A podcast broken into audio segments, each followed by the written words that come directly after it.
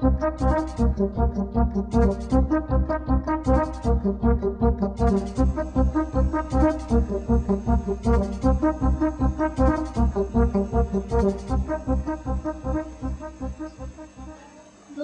mesdames et messieurs. Nous sommes le vendredi 20 janvier 2006.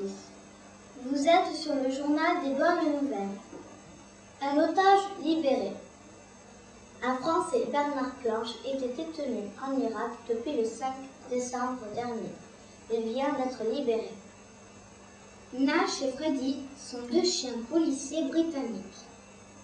Ils viennent d'être décorés, la rosette bleue et blanche qu'ils grignotent, pour avoir participé au sauvetage de personnes victimes des attentats à la bombe à Londres en juillet dernier.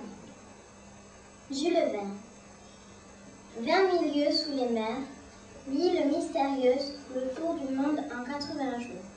Cent ans après la mort de l'écrivain, l'année Jules Verne a été l'occasion de lire ou relire des romans qui plaisent autant aux petits qu'aux grands. Nos maisons co, Puma nage dans une rivière de la Bolivie en Amérique du Sud.